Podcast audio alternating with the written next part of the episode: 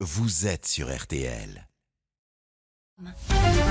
RTL Matin. Avec Yves Calvi. Il est 7h44, excellente journée à vous tous qui écoutez RTL. Alba Ventura, vous recevez donc ce matin la ministre déléguée chargée de l'égalité entre les femmes et les hommes, Elisabeth Moreno. Bonjour Elisabeth Moreno. Bonjour Alba Ventura, bonjour à toutes et à tous. Le policier suspecté d'avoir étranglé sa compagne dans le 19e arrondissement de Paris est toujours en fuite. Il était connu des services de police depuis 2019 pour violence conjugale sur sa compagne de l'époque. Il avait été placé en garde à vue, pris un avertissement, fait un stage de sensibilisation. On peut tolérer ça? Alors d'abord, vous savez, je remarque qu'on parle toujours beaucoup plus des, des, agresseurs que des victimes. On a une femme qui est morte euh, et euh, je veux présenter d'abord toutes mes condoléances à sa famille. Ensuite, ce policier, notre urgence là, c'est de le retrouver. Mmh. Nous le recherchons activement depuis plusieurs jours.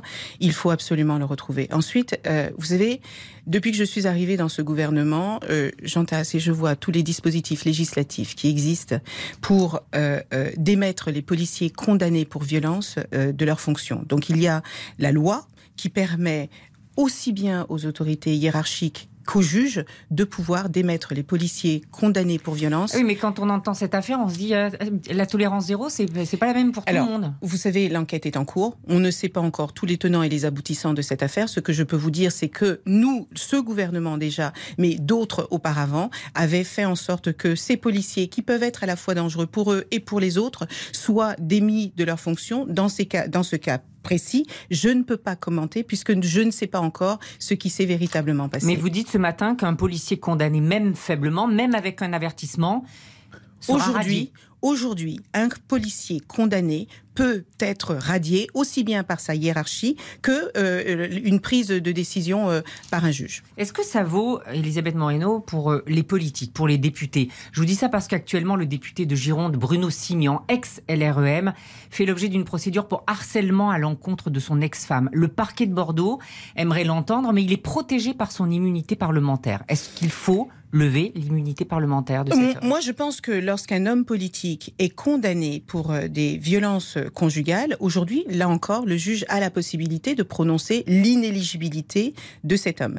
Euh, ce, ce, cas dont vous me parlez a fait couler beaucoup d'encre euh, et je suis intimement convaincue qu'il est de la responsabilité de chacun de prendre les dispositions nécessaires lorsqu'on estime que la personne peut avoir un impact négatif par rapport à son, à son statut. Donc vous dites à l'Assemblée, au président de l'Assemblée, regardez bien cette affaire et voyez savez, si on peut... Richard Ferrand, avec qui j'ai parlé de cette affaire, qui est beaucoup plus complexe que ce qui n'est dit, euh, puisque ce cas euh, particulier concerne à la fois euh, madame et monsieur. Oui, il y a plainte voilà, de voilà. côté, Donc vous, vous voyez, chaque cas est spécifique et il faut se garder de faire des généralités.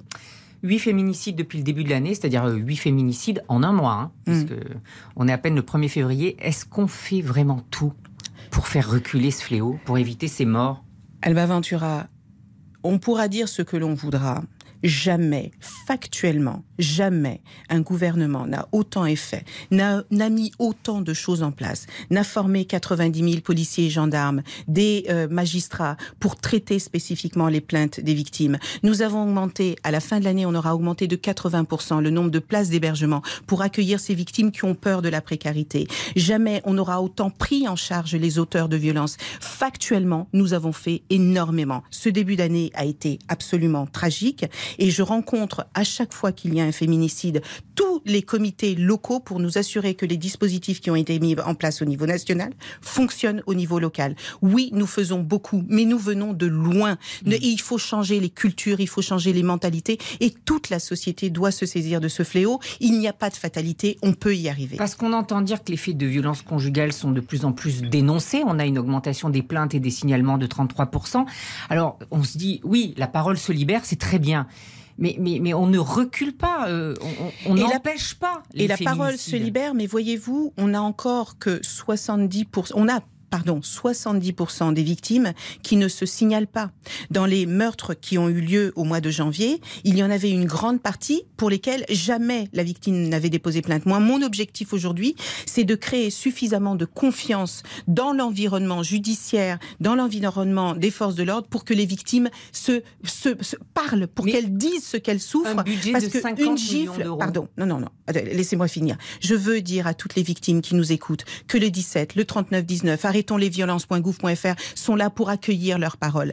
Quand vous me parlez du budget, je voudrais vous dire que c'est la première fois. Il n'y a pas un pays qui a réussi à endiguer ce fléau avec 50 millions d'euros. Je voudrais vous dire que non, on ne parle pas de 50 millions d'euros. Nous sommes à plus d'un milliard, plus d'un milliard investi en 2021 pour protéger les femmes victimes de violences. On prend souvent l'exemple de l'Espagne. Je voudrais vous dire que l'Espagne emploie euh, ou investit un milliard sur cinq ans. En France, nous avons l'année dernière, entre le ministère de la Justice, le ministère de l'Éducation nationale, le ministère de la Santé, investi plus d'un milliard d'euros pour protéger les victimes pourquoi on ne fait pas de la prévention dans les écoles comme euh, la sécurité routière? On sait que les images pornographiques circulent au collège dès la sixième. Et vous avez raison, c'est pour ça que le Premier ministre a décidé qu'autour du 8 mars, il y aura une grande semaine euh, de l'éducation à l'égalité entre les filles et les garçons, parce que si nous traitons ce sujet dès la plus tendre enfance, eh bien ces violences finiront par s'arrêter. Donc c'est un travail collectif qui commence à l'école, mais dès la maison d'ailleurs, parce que vous pouvez faire ce que vous voulez à l'école. Si à la maison un enfant voit son père frapper sa mère, il intégrera que ces choses-là sont normales.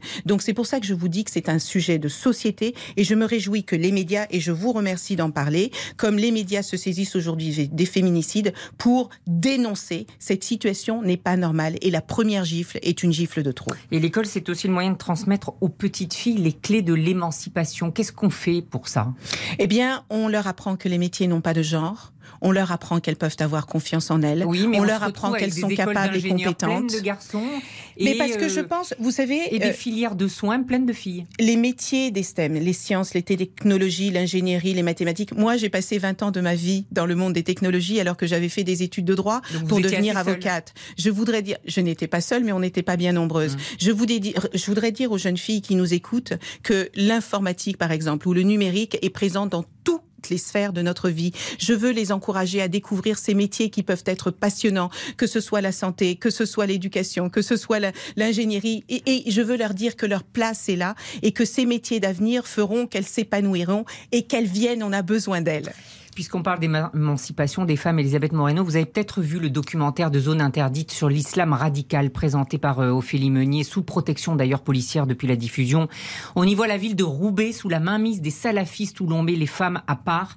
Ça donne des restaurants avec des box fermés euh, par des rideaux pour que les femmes puissent enlever leur voile, des écoles où on sépare les filles et les garçons, des librairies qui vendent des livres sur les droits et les devoirs de la femme à lire avant le mariage, enfin sur les devoirs surtout, et des magasins qui vendent des poupées sans visage parce qu'il n'y a qu'à là qui peut créer un visage. Vous avez vu ça? Ça peut continuer comme ça je, D'abord, j'ai apporté tout mon soutien à Ophélie Meunier. Ce qu'elle subit en ce moment est absolument intolérable. Et c'est pour ça que nous la faisons protéger, c'est pour ça que nous la protégerons et que nous protégerons tous les journalistes qui subissent ces attaques qui sont inacceptables dans notre pays. Les, la liberté d'expression est nécessaire pour une démocratie saine. Et nous devons combattre l'islam radical. Nous le faisons, nous avons voté une loi euh, euh, sous ce quinquennat pour lutter contre l'islam radical qui est une idéologie mortifère pour notre pays et pour tous les citoyens et les citoyennes françaises. J'ai une toute dernière question, Elisabeth Moreno. Vous qui défendez les femmes. Il y a une femme de plus dans la course à l'Élysée, Christiane Taubira. Ça vous réjouit? Je pense qu'en démocratie, chacun et chacune peut se présenter. Évidemment, je suis heureuse qu'il y ait beaucoup de femmes qui se présentent, que le meilleur gagne. Mais je crois que cette année, euh, si nous avons Emmanuel Macron qui se déclare, je crois que c'est le meilleur candidat. Merci Elisabeth Moreno. Que le ou la meilleure gagne. Merci beaucoup à toutes les deux, l'intégralité de l'entretien.